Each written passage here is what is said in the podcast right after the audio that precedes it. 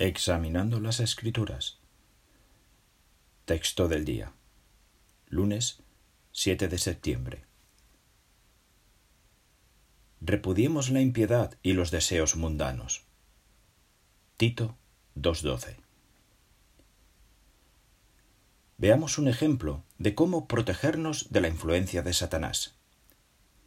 Jehová nos ha enseñado que entre nosotros no deben mencionarse ni la inmoralidad sexual ni ninguna clase de impureza.